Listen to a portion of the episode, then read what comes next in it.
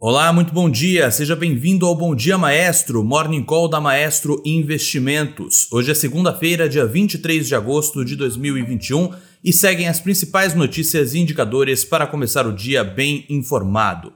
O Stocks Europe 600 sobe pelo segundo dia, embora o PMI de manufaturas europeu divulgados hoje tenha vindo abaixo do previsto, resultando, ressaltando, melhor dizendo, os riscos para a recuperação econômica. O índice dólar cai pelo primeiro dia em 6 e o rendimento dos treasuries sobem com a redução da demanda por ativos seguros. Os investidores também estão de olho no simpósio de Jackson Hole a partir de quinta-feira, que pode oferecer insights sobre como e quando o Fed planeja reduzir as compras de títulos. O presidente do Fed de Dallas, Robert Kaplan, disse na sexta-feira que está aberto a ajustar a sua visão de que o Fed deveria começar a reduzir o seu programa de compra de ativos mais cedo ou mais tarde, se a tensão com a Delta persistir e prejudicar o progresso econômico. A secretária do Tesouro, Janet Yellen, endossou a recondução de Jeremy Powell para um segundo mandato como presidente do Fed, uma medida que pode reduzir a incerteza sobre o caminho para a política monetária. Vamos para os índices de mercado agora pela manhã. Lá na Ásia, Tóquio fechou em alta de 1,78%, Hong Kong também em alta de 1,05%, assim como Xangai alta de 1,45%, boas altas depois da semana passada com uma queda relativamente brusca. É, lá na Europa, Londres amanheceu em alta de 0,49%, Paris uma, uma alta um pouco mais forte de 0,94% e Frankfurt uma alta um pouco mais modesta, 0,26%.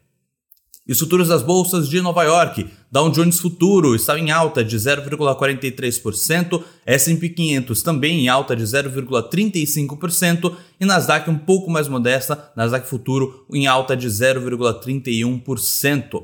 Na agenda de divulgações de hoje, às 11 horas da manhã, será divulgada as vendas, as vendas de casas existentes lá nos Estados Unidos e também nos Estados Unidos, às 10h45 da manhã, um pouco mais cedo, sai pré, as prévias dos PMIs divulgados pela Market. Então vale a pena ficar de olho.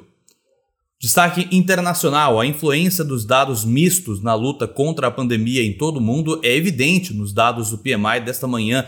A atividade no setor de serviços do Japão encolheu no ritmo mais rápido em 15 meses, pois as restrições para combater a onda de Covid-19 atingiram os negócios. Na Europa, o desempenho do setor de manufatura foi superado pelo setor de serviços, com as fábricas lutando para atender a demanda em agosto, devido à escassez de componentes e dificuldades de transporte. O PMI de serviços para o Reino Unido ficou abaixo do previsto, com as empresas culpando a falta de pessoal. O mercado aguarda o simpósio de Jackson Hole a partir do dia 26, após a ata do FONC, que tem sinalizado que estímulos podem começar a ser retirados ainda neste ano. Na sexta-feira, o presidente do Fed de Dallas, Robert Kaplan, disse que está de olho no impacto, impacto econômico da variante Delta do coronavírus e pode mudar as suas opiniões. Ele tem defendido que o Banco Central americano deveria começar a remover o estímulo logo na reunião de 21 a 22 de setembro. A declaração, inclusive, aliviou os mercados.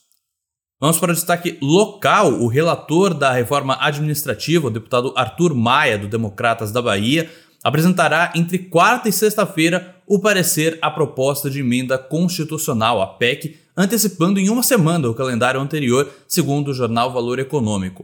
A reforma administrativa poderia ganhar espaço diante do impasse da reforma tributária. O projeto do imposto de renda enfrenta desafios na Câmara e dificilmente vai ser aprovado no seu formato atual, de acordo com pelo menos sete deputados da base do governo e da oposição, sendo que quatro deles pediram anonimato para falar do assunto. Parlamentares trabalham com um prazo de duas semanas para elaborar um novo texto, segundo o jornal Folha de São Paulo.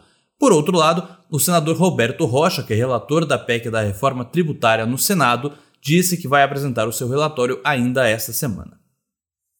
A divulgação do IPCA 15 de agosto, no próximo dia 25, quarta-feira, é destaque na agenda local. A estimativa mediana aponta a aceleração do índice para 0,82% no comparativo mensal e 9,23% no anual. A piora das expectativas inflacionárias, agravada pelos riscos fiscais e a volatilidade externa, levou a uma forte pressão sobre os juros futuros, que passaram a apontar taxa de dois dígitos nos contratos mais longos. O pulso da inflação ainda será medido por quadricemanas do IPC-FIP e o IPC-S, além dos custos de construção.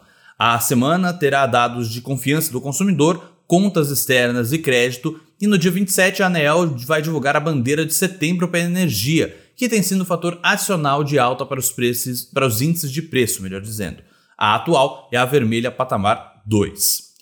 E na política monetária, o desconforto vem com a notícia de que o presidente Jair Bolsonaro teria expressado arrependimento pela autonomia do Banco Central, pelo menos segundo a reportagem da Associated Press. O ministro Paulo Guedes, da Economia, afirmou que a medida não era a prioridade inicial do governo. O chefe da Casa Civil, Ciro Nogueira, disse no Twitter que a relação do governo com o Banco Central é excelente e que a autonomia é irreversível. O STF, o Supremo Tribunal Federal, deve julgar nesta quarta-feira uma ação que questiona a constitucionalidade da lei que conferiu autonomia ao Banco Central e a tendência é que a maioria dos ministros confirme a legalidade da medida, segundo o portal UOL. Então é isso, um bom dia, uma boa semana a todos e bons negócios.